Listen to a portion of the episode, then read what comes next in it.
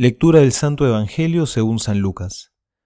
Jesús dijo al que lo había invitado, Cuando es un almuerzo o una cena, no invites a, tus amigos ni a tus hermanos, ni a tus parientes, ni a los vecinos ricos, no sea que ellos te inviten a su vez y así tengas tu recompensa.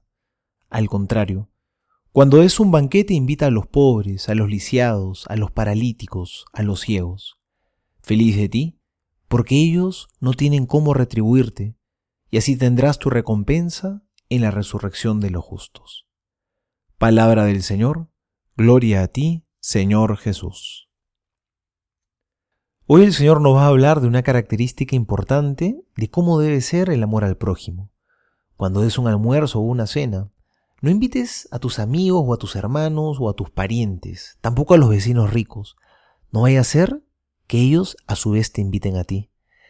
Y es que el amor al prójimo tiene una característica fundamental sin la cual no sería auténtico amor. Es la gratuidad. El amor es gratis. El amor no espera recibir algo a cambio. Es más bien desinteresado. Por eso, como dice el cántico de la primera carta a los Corintios, el amor todo lo excusa, todo lo cree, todo lo espera, todo lo soporta. El amor no acaba nunca. El amor es así, se da en abundancia, es gratuito, por eso no tiene límites. Por lo tanto, cuando vivimos el amor y el servicio desinteresadamente, sin esperar nada a cambio, de verdad que nos hacemos grandes, somos magnánimos. Porque Dios nos amó primero de esta manera. Él nos regaló la vida, la fe, la vocación, la salvación. Porque las cosas más grandes de esta vida no las hemos conquistado nosotros mismos, sino que las hemos recibido como un regalo de Dios. ¿No estaremos llamados nosotros también a entregar gratis? Gratis lo recibiste, entrégalo gratuitamente, nos dirá el Evangelio.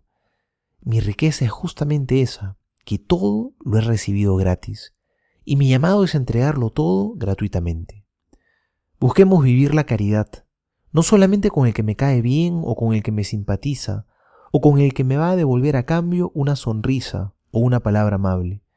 Vive la caridad con quien más te cuesta, con quien te está dando a cambio dificultades, porque quizá es quien más necesita de tu amor. Quizá es quien más necesita del amor de Cristo, que está llegando a través tuyo. Ahí vamos a tener un tesoro en el cielo.